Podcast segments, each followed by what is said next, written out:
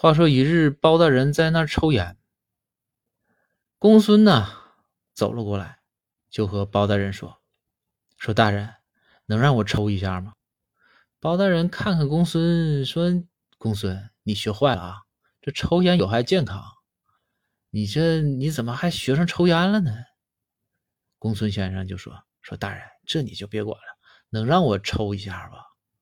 包大人说：“那行，咱老哥俩这关系，你说抽行。”这包大人呐，紧接着就从包里拿出一根烟，递给公孙。公孙呐，看了看烟，瞅了瞅包大人，伸起他的手掌啊，照着包大人的脸，啪嚓一下子就扇，就抽了包大人一个嘴巴子。